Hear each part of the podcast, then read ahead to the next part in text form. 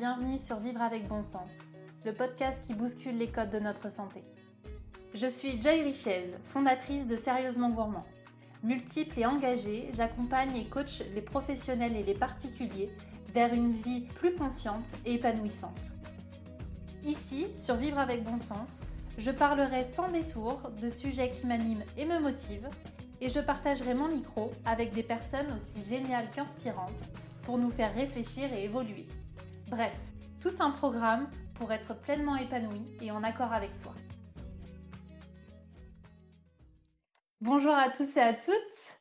Aujourd'hui, j'ai le plaisir d'échanger avec un homme qui m'inspire beaucoup de par son parcours et ses mots. Vous l'avez peut-être déjà croisé puisqu'il est à la fois praticien, formateur, conférencier, fondateur de l'Institut français de Shiatsu et auteur passionné depuis plus de 25 ans. Parmi ses ouvrages, on retrouve le best-seller Dis-moi où tu as mal, je te dirai pourquoi et le dernier sorti en 2020, Dis-moi comment aller chaque jour de mieux en mieux. Bonjour Michel Audoul, merci de me rejoindre sur Vivre avec mon sens. Bonjour Joël, mais avec grand plaisir. Alors avant de rentrer vraiment dans le cœur de cet épisode, je voudrais que ceux qui nous écoutent, et moi au passage, on apprenne un petit peu plus à vous connaître. Est-ce que vous pouvez nous dire comment vous êtes arrivé à parler de médecine douce et euh, de médecine orientale euh, Nous avons combien de temps là? On a une heure. Parce que ça va être un peu court, je pense. Parce que le, Dans les grandes lignes. Le parcours, le trajet est un peu un trajet un peu particulier. Hein. je fais partie des gens qui ont ce, ce qu'on appelle un parcours atypique.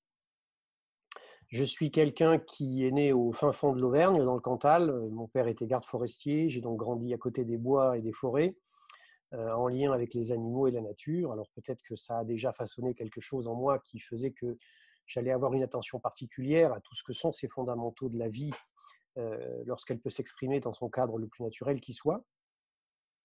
Ensuite, j'ai fait des études pour. en fait, mon, but était de, devenir un cadre supérieur, de voyager à travers le monde. Et donc, j'ai fait une école supérieure de commerce. Et donc, j'ai atteint mon objectif. Et effectivement, j'avais atteint et obtenu la carrière que je souhaitais. Mais en même temps, je menais une vie de fou, une vie extrêmement stressée. Et un ami un jour m'a dit, tu sais, pour te détendre, il existe un art martial qui va t'apprendre un peu plus de zen, de la distance, euh, comment, comment arriver à, mieux gérer et maîtriser les composantes de sa vie. Et donc, je suis allé assister à un cours d'aïkido qui était donné par un maître japonais et ça m'a plu parce que je trouvais dans cette philosophie en fait martiale qui dit que plus quelqu'un vous veut du mal, plus il faut accepter ce qu'il vous veut parce que c'est ça qui vous permettra de le transformer. Il y avait là une vision euh, fondamentale de la vie qui résonnait beaucoup pour moi. Et donc, j'ai commencé les cours d'aïkido que j'ai mis en pratique après dans le monde du travail, dans ce qui s'appelle la gestion des conflits et un certain nombre de situations très particulières, euh, qu'elles soient commerciales ou qu'elles soient en interne avec, euh, dans la société dans laquelle je travaillais. D'accord. Et puis, le, maître shiatsu euh, que j'avais à l'époque, enfin le maître aïkido, pardon, de l'époque, était aussi un maître en shiatsu. Maître Nakasono, c'était un, des trois maîtres que, le fondateur de l'aïkido avait envoyé en, France pour enseigner. Et donc, j'ai décidé de suivre un jour avec mon épouse euh, un, de ces modules d'initiation à cette technique euh, particulière, cette sorte d'ostéopathie orientale. Et nous sommes arrivés à ce module d'initiation. Mon épouse, à l'époque, avait mal à un genou et elle boitait. on avait consulté rhumatologue et, et médecin, et etc. Et tout le monde lui disait, Madame, vous n'avez rien. Mon épouse était ravie de ça, mais elle n'empêche qu'elle avait mal et qu'elle boitait. Et donc le maître japonais la voit arriver, lui dit mais que vous arrive-t-il? Donc elle lui explique sa douleur au genou, il lui la fait s'allonger sur euh, le tatami et il saisit non pas son genou mais sa cheville, il appuie très fortement sur un point de la cheville. Mon épouse a poussé un hurlement, elle s'est mise debout et elle n'a plus jamais eu mal au genou. Et donc à partir de là, nous avions rencontré en fait une vision du monde qui est la vision proposée par l'Orient et les fondamentaux de la médecine traditionnelle chinoise, qui était capable de répondre à des zones où la nôtre, de vision du monde, n'était pas capable d'y répondre. Et donc moi, ma formation de, de subdeco est une formation qui a un certain nombre d'avantages et de forces, qui nous apprend la synthèse et qui nous apprend l'opérativité. C'est-à-dire que quand vous rencontrez un système qui fonctionne, eh bien, ma foi, vous le recyclez, vous ne vous posez pas de questions dessus. Et donc, moi, j'ai décidé de recycler le shiatsu. J'ai trouvé que c'était quelque chose d'absolument extraordinaire. Donc, je suis rentré dans la formation que faisait ce maître japonais, puis après son départ aux États-Unis avec ses assistants. Et au bout d'un certain temps de formation, eh bien, et bien entendu, il a fallu que je fasse un choix de vie. C'est-à-dire qu'il y a, oh là là là là là là, ça fait très loin, très loin, très loin, plus de 30 ans, presque 40 ans, que j'ai choisi et que j'ai décidé un jour de tout quitter pour me consacrer à ça. Et je me suis donc consacré à me former à cette pratique du shiatsu d'une manière un peu originale, c'est-à-dire que pour pouvoir financer tout ce temps, parce que l'économique est quand même quelque chose qui est important, eh bien, j'ai eu une espèce de flash de génie un jour en raccompagnant ma femme à son travail, et j'ai inventé, avant Georges Lucas, la première épée laser, parce que c'était l'époque où le film La guerre des étoiles venait de sortir. Et donc, j'ai fabriqué ça dans mon salon. J'ai livré les magasins de jouets de Paris. Ça a été un, un vrai carton. Ça a très, très bien marché. Et ça m'a permis de financer ma formation. Je me suis formé donc trois ans complémentaires à tout ce que j'avais déjà fait en shiatsu. Je me suis formé ensuite en, psychologie moderne, notamment sur la, la, psychologie jungienne. Et un jour, eh bien, j'ai décidé de démarrer, d'abord en termes de consultation, puis ensuite en termes de formation. Donc un, vaste parcours, mais un vaste parcours qui a été déterminé par quelque chose qui un jour en moi s'est décidé. Il y a eu une idée très simple qui est apparue et qui dit mais c'est ça que tu veux faire, c'est ça que tu as envie de faire. Et donc dans ces moments-là, eh bien quand la décision elle est profonde, quand la décision elle est sereine, elle est tranquille, euh, quand ceux qui sont autour de vous vous soutiennent, ce qui a été le cas de mon épouse, eh bien vous ne vous posez pas de questions, vous y allez. Or, je peux vous dire qu'il y a plus de 30 ans, euh, shiatsu, c'était un gros mot, personne ne savait ce que c'était. Donc c'était vraiment euh, quitter une reconnaissance sociale, euh, des revenus importants et tout un cadre et tout, un tas de références pour aller à, comment dire, à la découverte d'une terre nouvelle qui est celle que l'on connaît aujourd'hui un peu mieux et qui participe à ce qu'on appelle les médecines alternatives. Et finalement, c'est quelque chose qui se fait de façon très fluide c'est à la fois pour gérer votre vie un petit peu à 100 à l'heure que vous découvrez l'aïkido, après votre femme qui vous donne un élément supplémentaire, et puis au fil de l'eau, vous suivez un petit peu euh, les, petits signes que la vie vous envoie pour vous amener euh, à ce. Oui, certes, certes, mais la fluidité dépend à 100%, pour ne pas dire à 1000%, de notre capacité à accepter les sollicitations que la vie nous propose. C'est-à-dire que la fluidité dépend de notre absence totale de résistance à ce qui se propose à nous. Elle, euh, elle dépend de notre capacité à entendre ce qui vient du plus profond de nous-mêmes. Elle dépend de notre capacité à recevoir tous les clins d'œil et ces signaux dans lesquels des synchronicités incroyables vous amènent à rencontrer les gens, les écrits, les émissions euh, euh, et, les contextes je ne peux pas en une heure effectivement raconter, mais c'est absolument ahurissant de voir comment j'ai trouvé les locaux de mon institut à Paris qui donnent sur l'église Saint-Médard. C'est un lieu dans Paris, mais il n'y en a pas deux comme ça. Et entre guillemets, si on veut être dans le langage commun, on va dire mais que ça a été un hasard.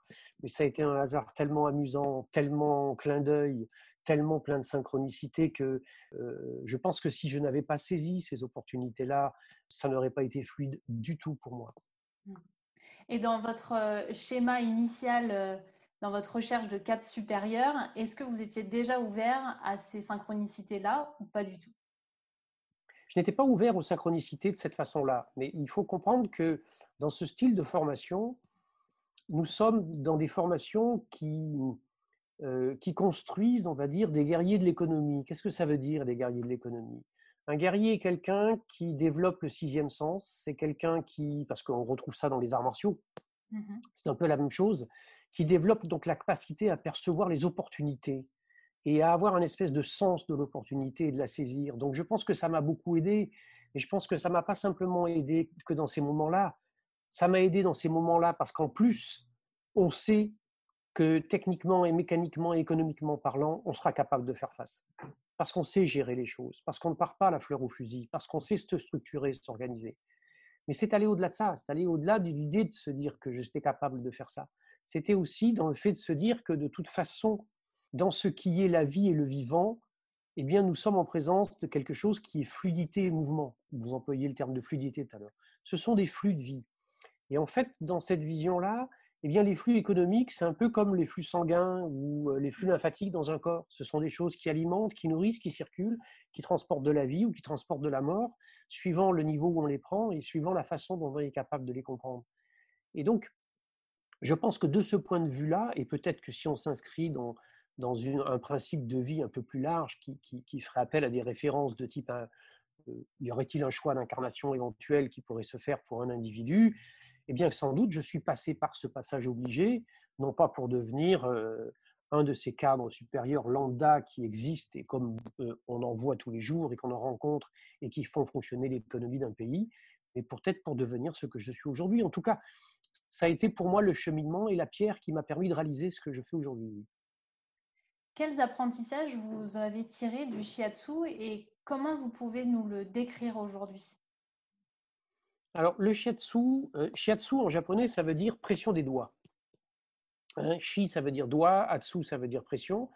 Donc, c'est une technique corporelle qu'on pourrait un peu assimiler à une forme d'ostéopathie, euh, mais qui travaille, tout en travaillant sur l'ostéo-articulaire, travaille aussi sur les méridiens d'acupuncture et les points d'acupuncture. Et l'idée fondamentale qui est derrière cette pratique, c'est que euh, toute tension corporelle et la signature que des flux de vie sont obturés, fonctionnent mal, circulent mal. Et que le travail, à la fois sur le corps et sur les structures énergétiques, eh bien, c'est ce qui va nous permettre de remettre ces flux en circulation. À partir du moment où les fluides vitaux sont en circulation, l'homéostasie, l'équilibre de vie, se reconstitue et existe. La maladie n'a pas de raison d'être elle ne va trouver son siège qu'à partir du moment où des flux de vie vont être euh, euh, freinés, gênés, euh, obturés, refusés, etc. On dit même d'ailleurs en médecine chinoise que la maladie apparaît dans un organe lorsque la conscience l'a quitté. C'est-à-dire que c'est la présence à soi, c'est la manière avec laquelle on habite son corps, c'est la manière avec laquelle on laisse les choses circuler même quand elles sont inconfortables, mmh. qu'on va permettre à ce moment-là à tout ce qui est ce processus de vie, qui est à la fois vitalisation et nettoyage, parce que nous existons à la fois parce qu'il y a de la vie en nous, mais parce qu'il y a de la mort que nous acceptons. À chaque seconde, à chaque milliseconde, des cellules meurent en nous pour permettre à d'autres de naître et de vivre. Et donc l'idée du shiatsu et des approches, notamment de la médecine traditionnelle chinoise, sont une idée qui est articulée autour de cette idée-là.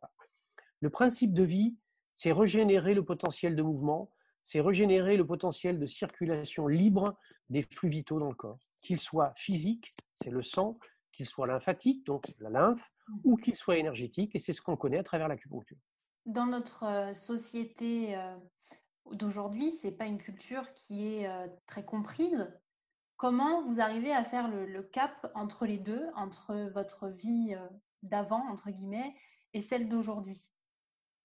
Oui, enfin, la vie d'avant, vous savez, je suis encore très très euh, intégré dans la, dans, dans la vie d'avant. Euh, Bien sûr. Je mange de tout, je bois de tout, euh, j'ai les loisirs, et, etc. C'est-à-dire que je ne suis pas monastique et je ne vis pas dans. mais il y a un fondamental qui est d'ailleurs ce, ce, que j'ai essayé d'exprimer dans le dernier ouvrage que vous citiez tout à l'heure, Dis-moi comment aller chaque jour de mieux en mieux. Il y a une notion fondamentale à prendre en compte qui est la notion de l'équilibre. Et donc, on dit dans les fondamentaux de, de, la médecine traditionnelle chinoise qu'à partir du moment où on respecte, vous savez, il y a les cinq, cinq éléments, il y a les cinq piliers fondamentaux, mmh qu'on respecte les cinq justes comportements, eh bien, l'état d'équilibre est capable de se maintenir et le corps de s'auto-guérir. Mais que les modes de vie qui sont les nôtres font que parfois, eh bien, nous n'allons pas respecter le juste manger, le juste effort, le juste repos, le juste pensée, euh, euh, le juste désir, quelles que soient les, raisons de cela, et, bien, et à un moment donné, à partir du moment où ce juste équilibre n'est pas respecté, il va y avoir une nécessité pour notre réalité physique et énergétique de compenser euh, les déséquilibres que nous générons par nos modes de vie. Et cette compensation, lorsqu'elle s'inscrit dans le temps et qu'elle devient quelque chose qui est un petit peu trop important, eh bien, elle va finir par générer ce qu'on appelle la maladie ou le traumatisme dans chaque maladie, derrière, il y a un déséquilibre. Derrière chaque maladie, derrière chaque traumatisme, ce que Freud appelait un acte manqué réussi, hmm. il y a euh, un déséquilibre, il y a une tension intérieure, il y a un besoin de reconstituer quelque chose en nous, il y a des questions très simples à se poser. Parce que, vous savez, euh, c'est pas de la très très grande philosophie, mais peut-être bien que si j'ai des tensions dorsales le matin quand je me réveille, ben, c'est peut-être simplement parce que je ne dors pas assez, c'est peut-être simplement parce que j'en fais trop, c'est peut-être simplement parce que j'en ai plein d'eau. Et, et, si euh, euh, je commence à avoir des problèmes digestifs, c'est sans doute peut-être parce que je ne m'alimente pas correctement. Et si j'ai euh, des crampes dans les jambes, c'est peut-être parce que je tire un peu trop sur la corde. C'est-à-dire qu'il y a plein, plein, plein de raisons pour lesquelles notre corps va à un moment donné s'exprimer.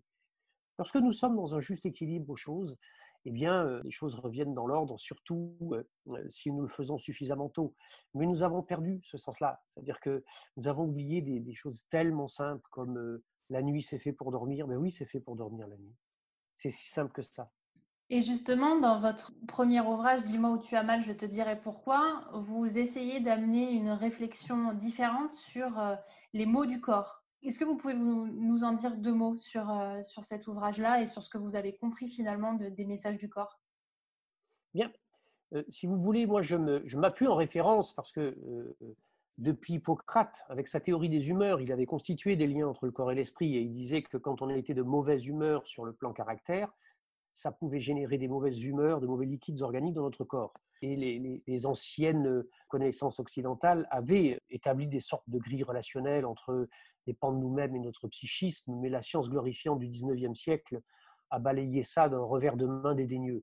Et donc, il faut se tourner vers d'autres visions du monde, d'autres paradigmes, comme par exemple celui de la médecine traditionnelle chinoise, qui part d'un principe très simple. Si j'observe l'infiniment grand, le macrocosme, je vais pouvoir en déduire l'infiniment petit que je ne peux pas voir, qui s'appelle le microcosme, parce qu'on peut considérer que la vie étant bien faite, les règles de fonctionnement sont les mêmes. À partir du moment où j'observe comment est faite la vie, comment fonctionne un être humain, un être humain, c'est un corps physique qui est animé par un esprit. Mmh Donc si le corps physique est animé par un esprit, ça veut dire qu'un champ subtil est capable d'animer quelque chose qui est de la densité et de la matière, qui est le corps physique. Si j'observe le corps physique, je vois qu'il est constitué de systèmes organiques ou de différentes parties il n'y a pour moi aucune raison pour que le psychisme ne soit pas lui-même organisé de différentes parties ou de différents systèmes. La psychologie occidentale moderne, avec le moi, le soi, le surmoi, le ça, etc., a montré que le psychisme d'un individu, effectivement, est constitué de différents petits moi intérieurs qui constituent ce qu'on va appeler la personnalité individuelle. Et il y a une théorie en médecine chinoise qui s'appelle la théorie des entités viscérales qui a démontré ça. Ensuite, le travail que moi j'ai fait de mon côté, ça a été à travers le fait de compulser énormément de consultations. Hein. Derrière euh, Dis-moi où tu as mal, euh, il y a un peu plus de 6000 consultations euh, qui ont été compulsées pour être étudiées. Et j'ai constaté que la plupart du temps, les personnes qui venaient me voir avec une pathologie donnée avaient en fait des vécus qui étaient assez similaires. Et donc, je suis allé chercher un petit peu plus loin dans, dans les éléments de la psychologie jungienne, dans la manière avec laquelle Jung, qui était très en lien avec l'Orient, avait compris et conceptualisé aussi ce qu'étaient les profondeurs de l'être humain. Ensuite, avec ce que, effectivement, l'Orient avait, avait, constitué, et je me suis rendu compte qu'il y avait des théories très élaborées qui constituaient des liens intéressants entre le corps et l'esprit. Ensuite, je me suis demandé comment ça fonctionnait dans notre corps. Parce qu'avant de commencer à publier, de dire quelque chose, j'aime autant vérifier, j'aime autant donner des, éléments et des arguments. je me suis rendu compte qu'effectivement, notre corps euh, fonctionne d'une manière particulièrement intelligente et que le psychisme et les émotions sont très en prise avec lui. Et sont très en prise avec lui, là aussi, là aussi d'une façon intelligente. On peut illustrer ça avec ce qui se passe avec une personne qui est timide. Une personne qui est timide, vous la mettez en présence de quelqu'un qui l'impressionne, elle va se mettre à rougir. On voit donc que l'émotion timidité a eu une conséquence sur le plan physique qui a été le rougissement au niveau du visage. Mhm. Qu'est-ce qui s'est passé au niveau de ce rougissement? Le corps, le système endocrinien, a sécrété des hormones particulières qui s'appellent l'adrénaline et la noradrénaline. L'adrénaline, tout le monde la connaît, c'est celle qui fait hérisser les poils, c'est celle qui fait exprimer la colère, c'est celle qui permet d'agir, de fuir, etc., etc. Et l'adrénaline, donc, est ce qui permet aussi de dilater les vaisseaux et d'amener un afflux de sang. J'ai besoin de courir pour attraper le bus, eh bien, les vaisseaux de mes jambes vont commencer à se dilater et le sang va arriver pour que je puisse le faire. Eh bien, le, timide, lui, euh, du fait de cette adrénaline, il se met à avoir le visage qui rougit. Et c'est là où ça devient intéressant, parce que le timide, il ne rougit pas du dos, de la plante des pieds ou des mains. Il rougit d'une seule partie de son corps, qui s'appelle le visage. Or, l'adrénaline, elle est présente dans tout le sang. Donc, qu'est-ce que c'est qui fait qu'elle n'agit que sur cette partie du corps? C'est la deuxième hormone, le neurotransmetteur, qui s'appelle un électeur de lieu, qui s'appelle la noradrénaline, qui détermine où l'adrénaline va aller agir. Et là, on va retrouver l'intelligence corporelle. C'est que le visage, c'est quoi? C'est ce que l'on met sur les papiers d'identité. C'est l'image de soi et c'est l'identité de soi. C'est ce que l'on voit dans le miroir. Or, le timide, c'est quelqu'un qui, justement, a une sensibilité émotionnelle sur son identité. Et donc, on voit combien extrêmement précisément le corps a exprimé ce qui se passait. Et quand on voit cette intelligence-là, on se dit qu'après, on peut commencer à élargir le propos. Dans ce qui est la, philosophie de la médecine traditionnelle chinoise, eh bien le, système a été élargi parce que euh, les méridiens d'acupuncture qu'on connaît euh, en Occident à travers l'acupuncture sont en lien avec les organes et véhiculent l'énergie qui permet à l'organe de fonctionner, mais nous dit la médecine chinoise, qui permet également au panpsychisme qui est associable à l'organe de fonctionner. Prenons l'exemple de l'estomac. L'estomac, qui est l'organe qui me permet de digérer la matière, c'est-à-dire ce dont je me nourris en tant qu'élément matériel, c'est aussi ce qui me permet, sur le plan psychique, de gérer la matière aussi sur le plan psychique, c'est-à-dire tout ce qui va concerner bah, les éléments matériels de ma vie, les éléments professionnels ou autres. Et donc, euh, on voit bien comment les choses fonctionnent. Si je mange trop à midi, je réfléchis mal l'après-midi. Ou à l'inverse, si je me préoccupe trop de problématiques matérielles, je vais avoir des aigreurs d'estomac D'ailleurs, la pathologie préférée des hommes d'affaires, c'est l'ulcère à l'estomac. Et donc, on voit bien à travers ces liens et cette relation-là qu'on peut peut-être positionner et proposer une espèce de cartographie qui nous permettra de comprendre euh, euh, les liens qui peuvent être faits entre des structures organiques et des pans psychiques de l'individu. Ce qui veut dire qu'à chaque fois, euh, derrière une maladie, est-ce que c'est notre esprit qui la génère ou pas? Non, c'est pas tout à fait comme ça. C'est, euh, euh, nous ne sommes pas. Il faut bien comprendre un que nous ne sommes pas dans, dans, dans, une maladie qui est une maladie imaginaire. Nous sommes dans des maladies qui existent réellement et nous sommes dans des maladies qui sont des maladies non pas qui ont été décidées ou choisies. Il n'y a pas à l'intérieur de nous quelque chose qui nous veut du mal. Il y a éventuellement quelque chose qui nous interpelle pour que nous portions attention à la façon dont nous nous comportons. Mais je pense beaucoup plus simplement et basiquement parlant, euh, euh, on peut déjà concevoir que nos comportements au quotidien fragilisent notre organisme dans des pans donnés. Nos comportements au quotidien font chuter notre immunité. Si nous sommes quelqu'un qui est dans la passion, l'agitation ou l'excitation, c'est immunodéprimant. Si nous sommes quelqu'un qui est dans la peur permanente, dans la défaite permanente, c'est immunodéprimant. Si notre corps est immunodéprimé, il va ouvrir beaucoup plus facilement la porte à un microbe.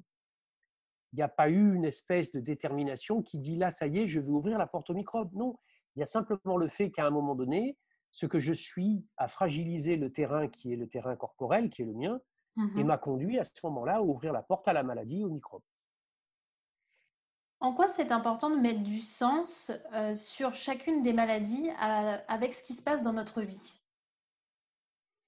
C'est important de mettre du sens sur les maladies. Alors, il ne faut pas mettre du sens à, la moindre, au moindre bobo et à la moindre chose qui peut nous arriver. Si ça se répète, si ça devient répétitif ou que ça devient quelque chose d'un peu plus important, oui, c'est important de mettre du sens parce que derrière la capacité à mettre du sens, il y a deux phénomènes fondamentaux qui vont se mettre en route. Le premier, c'est sur le plan psychique. Eh bien, la personne qui est touchée par la maladie va redevenir actrice de ce qui se joue en se réappropriant la part qu'elle a prise à cette maladie. On quitte le stade de la victime, qui est un stade passif, qui est un stade donc qui n'est pas en capacité de, d'exciter ses capacités de défense, pour aller vers le stade de l'acteur, devenir proactif dans ce qui se joue et dans ce qui se fait. Et donc nous allons participer aux soins, nous allons participer, nous allons avoir un moral qui va être un moral beaucoup plus conquérant et beaucoup plus combatif nous allons donc aider le thérapeute, le médecin, le praticien qui nous aide dans cette maladie à, mieux cicatriser, à mieux combattre euh, l'infection, euh, euh, à mieux reconstruire les structures organiques qui ont été fragilisées. La deuxième des choses, c'est que lorsque l'on donne du sens, cette compréhension, eh bien, elle a des conséquences sur le plan biologique. Notre système neurovégétatif et notre système endocrinien se met en route. Vous savez, c'est comme quand on apprend une nouvelle. Quand quelqu'un comprend pourquoi il s'est fait quelque chose ou il a mal, eh bien, il sent son cœur qui s'accélère un peu, il sent de la chaleur qui monte en lui. Mmh euh, j'ai des patients même qui des fois s'effondraient en larmes ou éclataient de rire.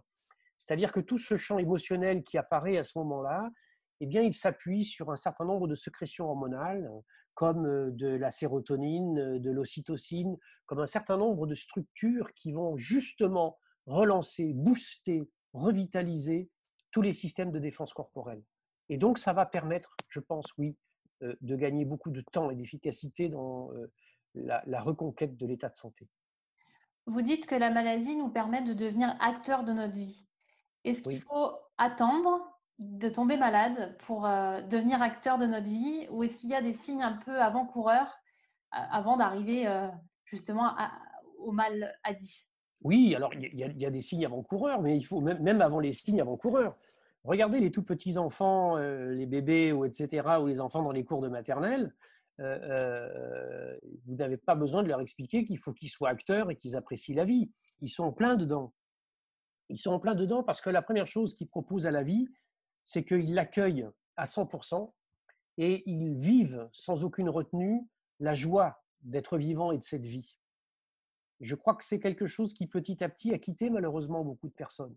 Et donc la première des manières avec laquelle on va se réconcilier avec cette vie, et Dieu sait si dans notre époque d'aujourd'hui c'est pas quelque chose de simple, eh bien c'est en restaurant ce juste désir que j'évoque euh, euh, dans un de mes livres, cette juste capacité à se donner cette pulsion de vie qui est que oui, bien sûr, euh, il y a des moments donnés où il fait sombre, mais il y a de toute façon toujours quelque part de la lumière. Moi, j'ai vécu un jour une expérience euh, à la fois très simple et à la fois qui a été majeure pour moi. C'est la première fois où j'ai pris l'avion.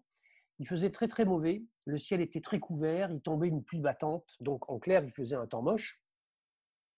Et l'humeur générale était plutôt en lien avec ce temps. Et à partir du moment où l'avion a décollé et qu'il a passé la couche des nuages, eh bien, j'ai découvert qu'il y avait le soleil au-dessus.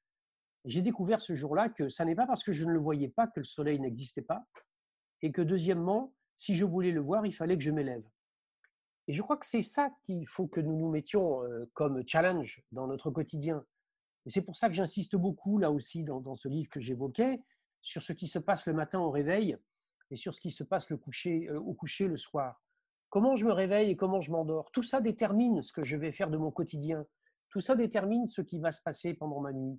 Parce que pendant la nuit, c'est là où je nettoie ou au contraire je mémorise les tensions éventuelles que je vais avoir engrangées pendant toute la journée. Donc il y a déjà dans un premier temps, pour être acteur de sa vie, une vraie vigilance à soi, même s'il n'y a rien. Ensuite, va arriver le stade où, parce que euh, comme on dit dans le film, la vie n'est pas un long fleuve tranquille et qu'il y a des moments donnés où c'est un peu compliqué. Il y a des moments où, bien sûr, on va être un peu égratigné et tout ça. Et dans ces moments-là, eh bien, euh, on va avoir peut-être un peu plus de fatigue, on va se réveiller avec une migraine, on va avoir un peu de tension dorsale, on va se sentir un peu plus agressif ou nerveux. Il va y avoir tout un tas de signaux qui vont nous montrer par des tensions euh, physiques ou, ou nerveuses qu'il y a quelque chose qui ne va pas. Et là, il faut absolument ne pas commettre l'erreur, parce que nous croyons qu'il faut continuer à courir comme nous le faisons sans arrêt, de vouloir faire taire ça parce que ça nous gêne dans le moment et que nous pensons qu'il y a des choses plus importantes à faire. C'est dans ces moments-là où ces petits signaux nous sont envoyés pour nous dire attends, là il y a quelque chose, tu ferais bien de t'arrêter deux minutes et de te poser deux, trois questions parce qu'il y a manifestement quelque chose qui ne te convient pas. Il faut savoir que de toute façon, ça n'est juste une question de temps. C'est-à-dire que si nous n'écoutons pas ce message et que nous continuons les comportements, et eh bien, petit à petit, l'intensité du message va augmenter et qu'il arrivera un moment où ça sera par la contrainte que nous nous arrêterons. Il y a à la fois la notion de euh, maladie qui euh, nous invite à nous reconnecter à la vie, à soi. Et il y a aussi une notion de temporalité. Justement, vous en parlez dans Dis-moi quand tu as mal, je te dirai pourquoi. en quoi ça joue euh, cette temporalité? Cette temporalité, elle joue à travers la manière dont, dont est constitué le, psychisme d'un individu et, et, sa réalité physique. C'est-à-dire que à l'identique de notre univers, nous sommes euh, euh, gérés et, comment on va dire ça, organisé par des cycles qui sont des cycles, soit des cycles intérieurs, des cycles internes, nous avons une horloge biologique, soit des cycles extérieurs, des cycles externes. Ces cycles externes, nous les connaissons, c'est le jour, la nuit, ce sont les, les saisons, ce sont les années, etc. etc. Eh bien, il faut savoir qu'à l'intérieur de notre organisme, il y a aussi des cycles qui sont des cycles de renouvellement cellulaire. Et qui sont des cycles par, lesquels euh, les cellules de la peau, les cellules de l'œil, des os, euh, du cerveau ou du cœur ne se renouvellent pas selon les mêmes cycliques et selon les mêmes rythmes. Dans notre culture, nous avons des savoirs phénoménaux qui existent et qui sont euh, transmis à travers des, des textes qui semblent être des histoires gentilles, qui s'appellent la mythologie ou les contes, et mmh. qui en fait nous expliquent ce que sont ces cycles. Et dans la vie d'un être humain, eh bien, il y a effectivement des grands cycles euh, qui sont euh, euh, des cycles qu'un certain nombre d'entre nous peut-être connaissent, 21 ans, 42 ans, 63 ans, 84 ans, où il y a vraiment des grandes cycliques, des moments qui sont ce qu'on appelle des grands défis que l'individu a besoin d'avoir dépassés. Il y a des cycles qui sont des cycles de 12 ans, il y a des cycles qui sont des cycles d'un mois, etc. Et donc lorsque nous avons, parce que cela arrive parfois, des problèmes, des pathologies, euh, des accidents, des malaises, des malvivres, des mal-être euh, qui apparaissent dans des phases précises de vie, eh bien, ils sont signifiants qu'il y a une étape de construction de nous-mêmes que nous n'arrivons pas à dépasser. On peut illustrer ça avec les douze travaux d'Hercule qui signent les douze étapes euh, de la construction de l'être. Et donc, oui, 21 ans, c'est des âges où il peut y avoir des accidents et, où il peut y avoir des changements de vie brutaux. 42 ans, c'est une phase qui est une phase majeure. C'est une des phases dans lesquelles il y a énormément de ruptures familiales, de ruptures de couple, où il y a des, problèmes cardiovasculaires, des AVC qui peuvent apparaître. Ce sont des phases dans lesquelles il y a des changements professionnels brutaux qui peuvent se manifester. 63 ans aussi, il y a des pathologies qui se déclenchent dans ces âges-là, etc. C'est-à-dire que tout au long de notre vie, nous sommes cadencés par des espèces de cycles, un peu comme à l'école, quand il y a tous les temps d'années d'études, de, eh bien, ce qu'on va appeler des examens de passage. Et dans les cycles de construction de l'être, eh bien, ces cycliques sont importantes à respecter. Si nous avons fait ce que nous avions à faire en notre âme et conscience, que nous avons avancé comme il convient sur ce chemin de la vie qui est le nôtre, eh bien, euh, ces phases vont se passer toutes seules, sans aucun problème, sans anicroche, on ne s'en rendra même pas compte. En revanche, euh, si nous n'avons pas voulu réviser ou revoir telle ou telle leçon, il y a des chances pour qu'au moment de l'examen de passage, ça soit un petit peu plus compliqué. Et justement, si je reviens euh, à la fois en termes de temporalité et de maladie, qu'est-ce qu'on pourrait dire aux personnes qui sont malades aujourd'hui, puisqu'il n'y a vraisemblablement pas de hasard, pour mettre en lumière la reconnexion qui doit être faite alors, il y a plusieurs choses à dire. C'est-à-dire qu'il faut bien comprendre que la maladie, pour pouvoir exister, elle a besoin de beaucoup d'énergie. Donc, contrairement aux apparences, quelqu'un qui est malade est quelqu'un qui a beaucoup d'énergie. Mais cette énergie, elle n'est pas utilisée dans les bons vecteurs et comme il convient. Donc, il y a une nécessité à revenir à soi et à se remobiliser. Si le terrain a pu s'ouvrir à la maladie, le terrain peut aussi évacuer cette maladie, c'est-à-dire s'en débarrasser et il pourra s'en débarrasser si on arrive à identifier la raison d'être de cette maladie, c'est-à-dire de quoi elle nous parle. Ça, ça ne veut pas dire qu'il ne vaille pas se faire soigner, ça ne veut pas dire qu'il ne faille pas prendre les traitements éventuels qu'on ait pu nous donner. Mmh ça veut juste dire qu'il faut ne plus être victime d'une fatalité hasardeuse qui nous a frappés et comprendre qu'il y a dans les mécanismes de vie qui sont en nous quelque chose qui, à un moment donné, a tiré un coup de semonce. Ensuite, apporter la conscience dans l'organe qui est le nôtre est quelque chose qui est extrêmement important.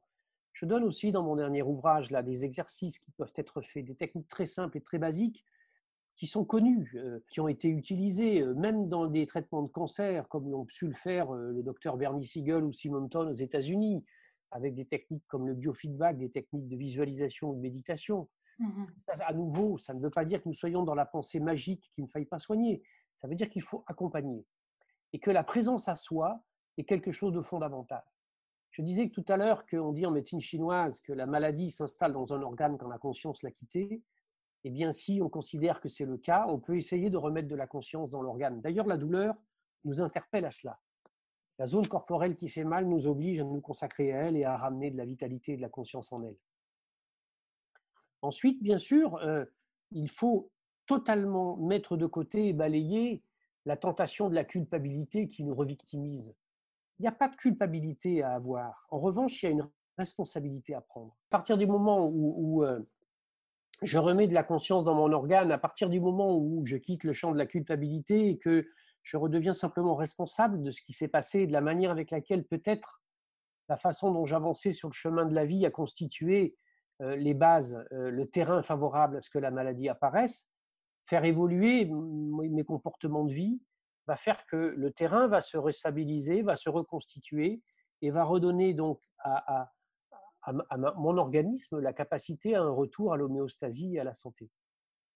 Est-ce que vous faites un lien avec l'explosion des maladies dites modernes de société et les symboliques? Bien sûr, bah, c'est une, c'est presque une évidence. C'est presque une évidence. les maladies modernes sont toutes des maladies qui ont à voir avec ce que nous sommes.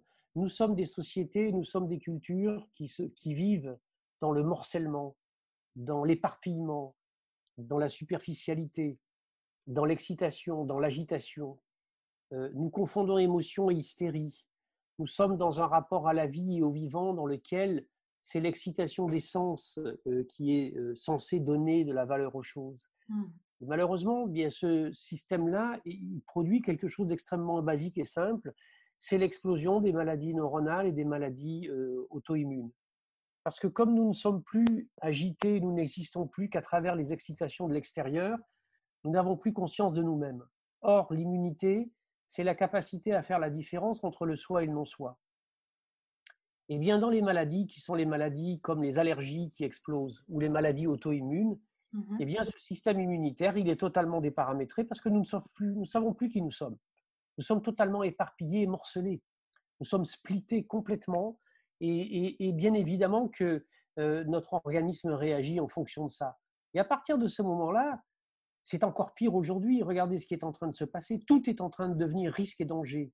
Même l'autre. On se cache de l'autre. On doit prendre de la distance par rapport à l'autre, etc. Or, ce qui constitue l'immunité, c'est la rencontre avec l'autre. À partir du moment où elle n'existe plus, tout va devenir risque et danger. Il va falloir donc se protéger de tout. Notre système immunitaire va se surexciter et les pathologies donc de type auto-immune et allergique vont exploser. La deuxième des manières avec lesquelles on essaye de se protéger de ce monde extérieur, c'est en coupant le lien avec lui.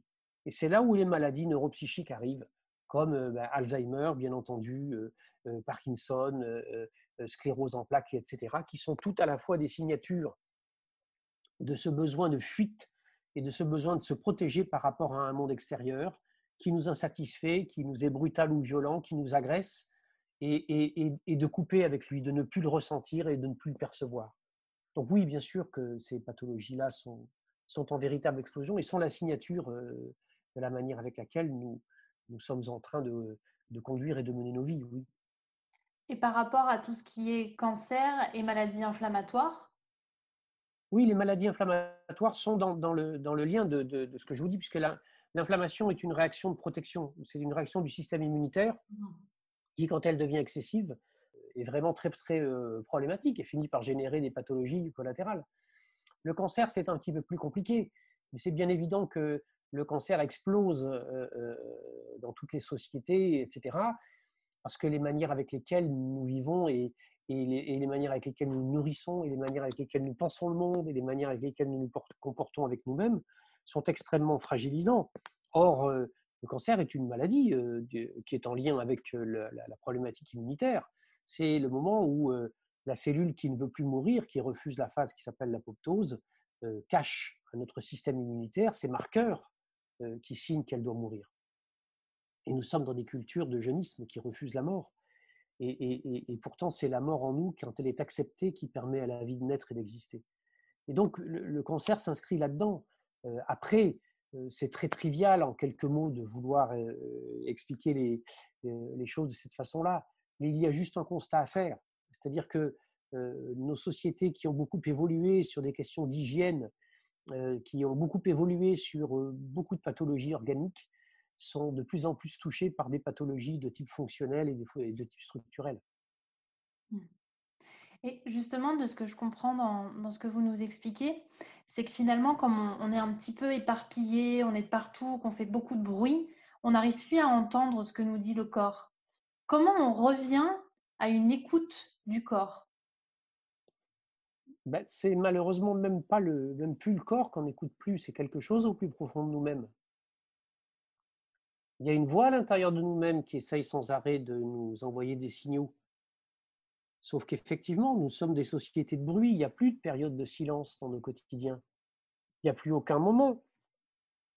Nous montons dans la voiture, la radio s'allume, nous arrivons chez nous, c'est la télévision, nous vendangeons et nous dînons avec la télévision.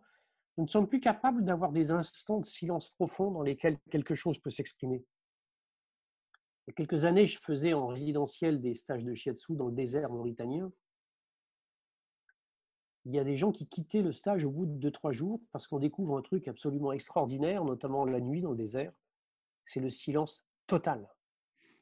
Et quand on est confronté à ce silence total, et eh bien entendu, euh, les seuls bruits qu'on peut entendre, c'est ceux qui viennent de l'intérieur. Et là, parfois, eh bien, c'est assez inacceptable. Et donc, plutôt que d'entendre cela, eh bien, nous nous agitons, nous faisons du bruit, euh, nous excitons nos sens, euh, nous surfons sur le net, euh, nous regardons des séries en boucle et nous sommes le reste du temps avec des écouteurs autour des, aux oreilles et, nous, voyageons avec de la musique en permanence dans les oreilles. Et je crois que la réponse à ça, ben, elle est tellement évidente. Recréons des espaces de silence. Réapprenons que chacun essaye, ne serait-ce que vous prenez une montre ou un réveil, rester deux minutes, deux minutes dans le silence le plus total, en essayant de penser à rien et de laisser simplement les choses être. Vous allez voir. Puis ensuite, quand on a réussi deux minutes, trois minutes, pourquoi pas essayer chaque soir avant de s'endormir de réinstaurer quatre à cinq minutes de silence total dans lequel finalement peut-être les seules choses qu'on va laisser apparaître, euh, ce sont des lumières, ce sont des représentations du soleil euh, ou de la vie ou euh, ou de ce que peut être la beauté d'une fleur au milieu d'un champ. Asseyons-nous sur une dune ou sur une plage face à la mer et contentons-nous de regarder. J'avais été très très marqué quand j'étais allé, quand on pouvait encore voyager, il n'y a pas si longtemps que ça, hein, c'était il y a 2-3 ans, mais et depuis très longtemps, quand j'allais au Japon, c'est assez intéressant de voir les jardins de pierre que tout le monde connaît et qui sont en fait des vecteurs et des supports de méditation de voir comment, quand vous êtes assis là et que vous observez et que vous voyez énormément de gens qui passent et qui sont incapables de s'arrêter ne serait-ce que 30 secondes ou une minute pour faire le travail de méditation simple qui peut se faire devant ce jardin de pierre. Et ce travail-là, il peut se faire n'importe où. Il peut se faire dans une voiture. Quand je monte dans ma voiture, pourquoi ne pas éteindre la radio? Ça fait partie des, des principes de vie à réinstaurer au quotidien. Oui, et puis, et puis alors, surtout, surtout, arrêter les télés en boucle. Et, il faut bien comprendre que l'information que nous recevons et que nous percevons, elle va nourrir des structures au plus profond de nous-mêmes. Et si nous sommes en longueur de journée en train de recevoir de l'information anxiogène, comment peut-on s'imaginer que ça ne finisse pas par créer des dégâts à l'intérieur de nous? Bien sûr. Au-delà du silence, est-ce que vous avez une explication? Alors bien sûr, il n'y a, pas de vérité absolue, on en a déjà parlé ensemble, euh, de pourquoi les gens ont peur de se retrouver dans le silence, pourquoi ils ont peur de, voir ce qui se passe à l'intérieur d'eux? Parce que ça s'appelle la peur de l'inconnu. Parce que le petit moi qui gère le conscient, et, etc., est un petit être terrorisé et qui a peur qu'au plus profond de nous, il y ait quelque chose qui lui dise qu'il se trompe, qu'il n'est pas bien ou qu'il ne fait pas bien. Alors à ce moment-là, il préfère faire du bruit ou faire taire ce qui est au plus profond. Nous sommes dans notre champ conscient et dans notre moi des êtres insécures. Nous avons depuis très très longtemps perdu notre confiance dans la vie. Nous ne sommes plus capables d'être confiants dans le vivant. C'était intéressant. je parlais au début quand j'étais dans, l'entreprise et que je travaillais.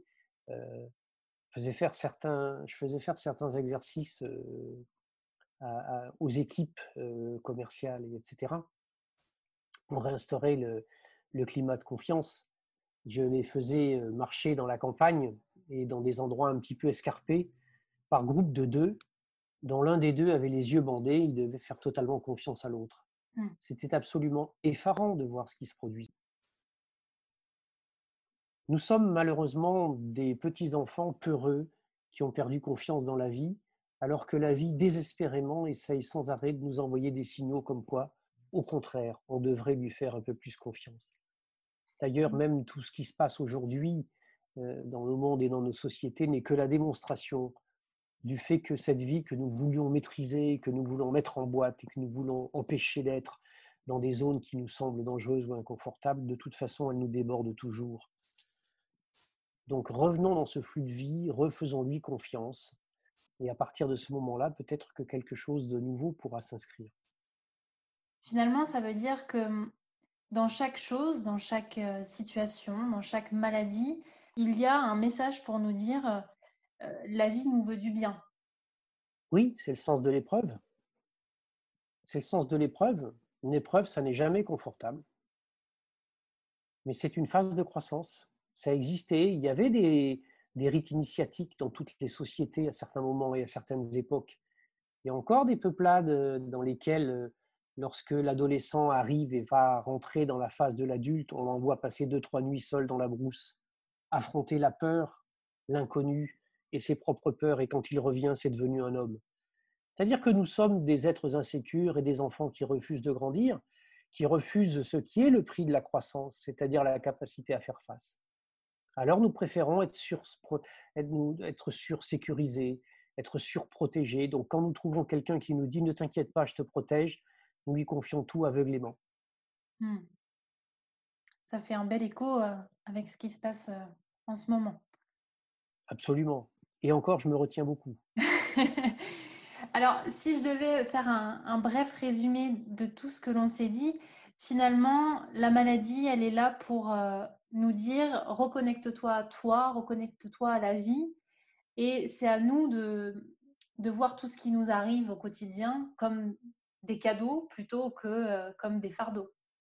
Absolument, mais à une condition sine qua non c'est de bien comprendre que dans ce discours, dans ce message-là, il n'est à aucun moment question de dire qu'il ne faille pas soigner. Mmh, bien sûr. Ce sont deux choses différentes. Euh, le jour où quelqu'un a une migraine du tonnerre, euh, c'est bien qu'il s'assied pour réfléchir et se dire mais pourquoi ai-je cette migraine? Mais je pense que s'il prend une aspirine, ça sera beaucoup mieux. C'est-à-dire que quand on n'a plus mal à la tête, on réfléchit mieux. Le problème, c'est quand on prend le soin pour ne pas réfléchir. Bien sûr. Mais lorsque on s'occupe et qu'on traite correctement la maladie, c'est-à-dire qu'on la respecte, mais que non content de cela, on essaye de voir ce qu'elle signifie pour nous, ce qu'elle est en train d'essayer d'interpeller, dans quel moment de notre vie elle se situe, qu'est-ce qui nous arrive dans cette phase-là. Alors là, à ce moment-là, des horizons s'ouvrent et la manière avec laquelle on la soigne va pouvoir devenir d'autant plus efficace qu'il y aura eu une acceptation au plus profond de l'inconvénient qu'elle nous apporte dans le moment, parce que c'est la seule façon que la vie a trouvé de nous interpeller. Finalement, c'est combiner la vision orientale et occidentale. Oui, parce que je ne suis pas dans la lutte contre, je ne, suis pas, je ne crois pas qu'il y a un qui a raison ou l'autre qui a tort. Bien sûr. Je crois que l'Orient et l'Occident sont le yin et le yang euh, du monde et de la vie, que tous les deux ont des visions du monde qui sont complémentaires, qui ne mmh s'opposent en rien et qui peuvent fonctionner d'une manière absolument troublante d'efficacité. Et aujourd'hui, est-ce que dans l'Institut français de Shiatsu que vous avez créé, vous amenez cette vision occidentale et orientale, du coup, de par euh, le, Shiatsu, ensemble? Bien sûr. C'est une condition sine qua non dans, dans, mon enseignement et dans mes formations. C'est-à-dire que euh, euh, je ne suis pas en train de créer une espèce de, de, petites succursales de l'Orient euh, à Paris quand je crée mon institut. Je crée quelque chose dans lequel une approche et une vision du monde qui nous vient de loin est capable de répondre à des besoins dans des contextes de vie qui sont les nôtres. Et que par conséquent, elle doit être enseignée en prise avec le réel dans lequel nous sommes. Les élèves qui sont formés, qui deviennent des praticiens, ce sont des Occidentaux qui vivent dans un monde occidental, qui rencontrent des Occidentaux qui eux-mêmes vivent dans un monde occidental. Il n'y a, a, rien qui est antinomique là-dedans. Il y a juste une compréhension qui a besoin d'être élargie. On, va essayer d'ouvrir les deux yeux en simultané pour faire que le, soin puisse exister. Et c'est d'ailleurs ce qui m'a conduit à recevoir et à former. Il y a de nombreux médecins et de nombreux soignants qui sont venus. C'est ce qui fait qu'aujourd'hui, euh, j'interviens dans, dans, un DU de médecine euh, qui s'appelle Médecine, Méditation et Neurosciences à la faculté de médecine de Strasbourg. C'est parce que justement, dans la manière avec laquelle je propose de comprendre ce que la vision de l'Orient nous amène, eh bien, je suis totalement ancré dans ce qui est l'Occident et dans ce qui sont les racines qui sont les miennes, oui. D'accord. Est-ce qu'il faut donner du sens à tout ce qui se passe? Non, bien sûr que non. Sinon, ou alors, ou alors il, faut, il faut partir dans une grotte et ne vivre qu'autour de ça. Non, je, crois que si nous avons l'intelligence de faire confiance à ce qui se passe en nous, il y a des moments donnés, nous savons pertinemment que c'est quelque chose d'important qui est en train de se passer et qu'il faut, faut s'arrêter. Mais il ne faut pas passer son temps à vouloir analyser tout et, et, et pour n'importe quelle raison, et etc. En revanche, dès que une interpellation du vivant, une maladie ou un traumatisme ou un choc est important, ou s'il n'est pas important, il se répète. Là, il y a une véritable interpellation, il y a une véritable nécessité à s'arrêter un peu pour se poser des bonnes questions. Il n'y a pas besoin d'y passer une semaine entière. Euh, des fois, cinq minutes de réflexion suffisent. Bien sûr. Et vous en parliez au tout début euh, par rapport à votre parcours. Il y a une grosse part d'intuition. Le fait de remettre du silence et, finalement un petit peu plus de calme dans son corps et dans sa tête, c'est revenir à cette euh, intuition-là qui est à l'intérieur de nous? Bien sûr. Et cette intuition, ben, c'est comme le rêve, c'est le langage du soi, c'est le langage de quelque chose qui euh, profite justement de la phase nocturne et de ce moment où le moi et l'ego sont, sont débrayés pour occuper cet espace qui est devenu disponible. Et c'est vrai que si on prend à ce moment-là des choses pour dormir, parce qu'on voudrait dormir tranquille, on coupe le lien à ces profondeurs qui finalement n'ont qu'une envie, c'est de nous nourrir et d'informer notre conscience de ce qui se passe. Pour terminer, est-ce que vous voulez bien nous rappeler les cinq fondamentaux de votre dernier livre pour que chacun puisse repartir finalement avec ces cinq piliers essentiels? Oui, alors il y a d'abord le juste effort, attention de ne pas en faire trop ou pas assez. Il y a mmh le juste repos. Là aussi, attention à bien respecter les cycles du sommeil. Il y a le juste manger. Attention à se nourrir comme il convient. Il y a le juste penser. Attention à comment nourrir son esprit comme il convient. Et il y a enfin le juste désir. Attention à ne pas oublier de nourrir chaque jour en nous le désir et la pulsion de vie. Est-ce que vous aimeriez partager un conseil euh, aux personnes qui vont écouter cet épisode sur comment appréhender cette, euh, cette période, ou, peu importe d'ailleurs toutes les périodes, qui nous chahutent un petit peu, qui nous chamboulent? Le conseil que je vais donner est un conseil euh, que je donne assez souvent en ce moment, c'est de dire, vous savez, nous sommes en ce moment en train de descendre un torrent et nous sommes dans la phase des rapides. Ce qui est important de comprendre, c'est qu'il ne sert à rien de lutter, de s'opposer, de, de se crisper ou d'être terrorisé de peur. Euh, il faut juste rester vigilant à éviter les cailloux qui arrivent. Il y a des phases de calme et de tranquillité qui viendront. Et là, il y aura des bonnes questions à se poser. Dans ce qui est l'instant et le temps présent, il faut comprendre juste une chose, c'est que la peur rétracte et que la joie dilate. Si la peur rétracte, à partir de ce moment-là, il y a un vrai danger avec le monde extérieur. Donc réouvrons un peu la porte, euh, reprenons confiance dans ce qu'est la vie et le vivant, et surtout, surtout, surtout ce que je disais tout à l'heure, essayons d'éviter au maximum les répétitions incessantes des informations anxiogènes. Surtout, qui s'ancrent dans notre inconscient et qui ressortent euh, d'une autre façon. Oui. Merci beaucoup Michel Hauteboul pour tous ces apprentissages et ces conseils. Merci à vous Joy.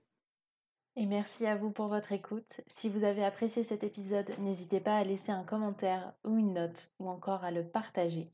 Vous retrouverez toute l'actualité de Michel Odoul sur sa page Facebook du même nom et vous pouvez d'ores et déjà commander ses anciens livres et son nouveau livre Dis-moi comment aller chaque jour de mieux en mieux sur le site librairieindépendante.com qui vous permet de faire du click and go à la librairie à côté de chez vous.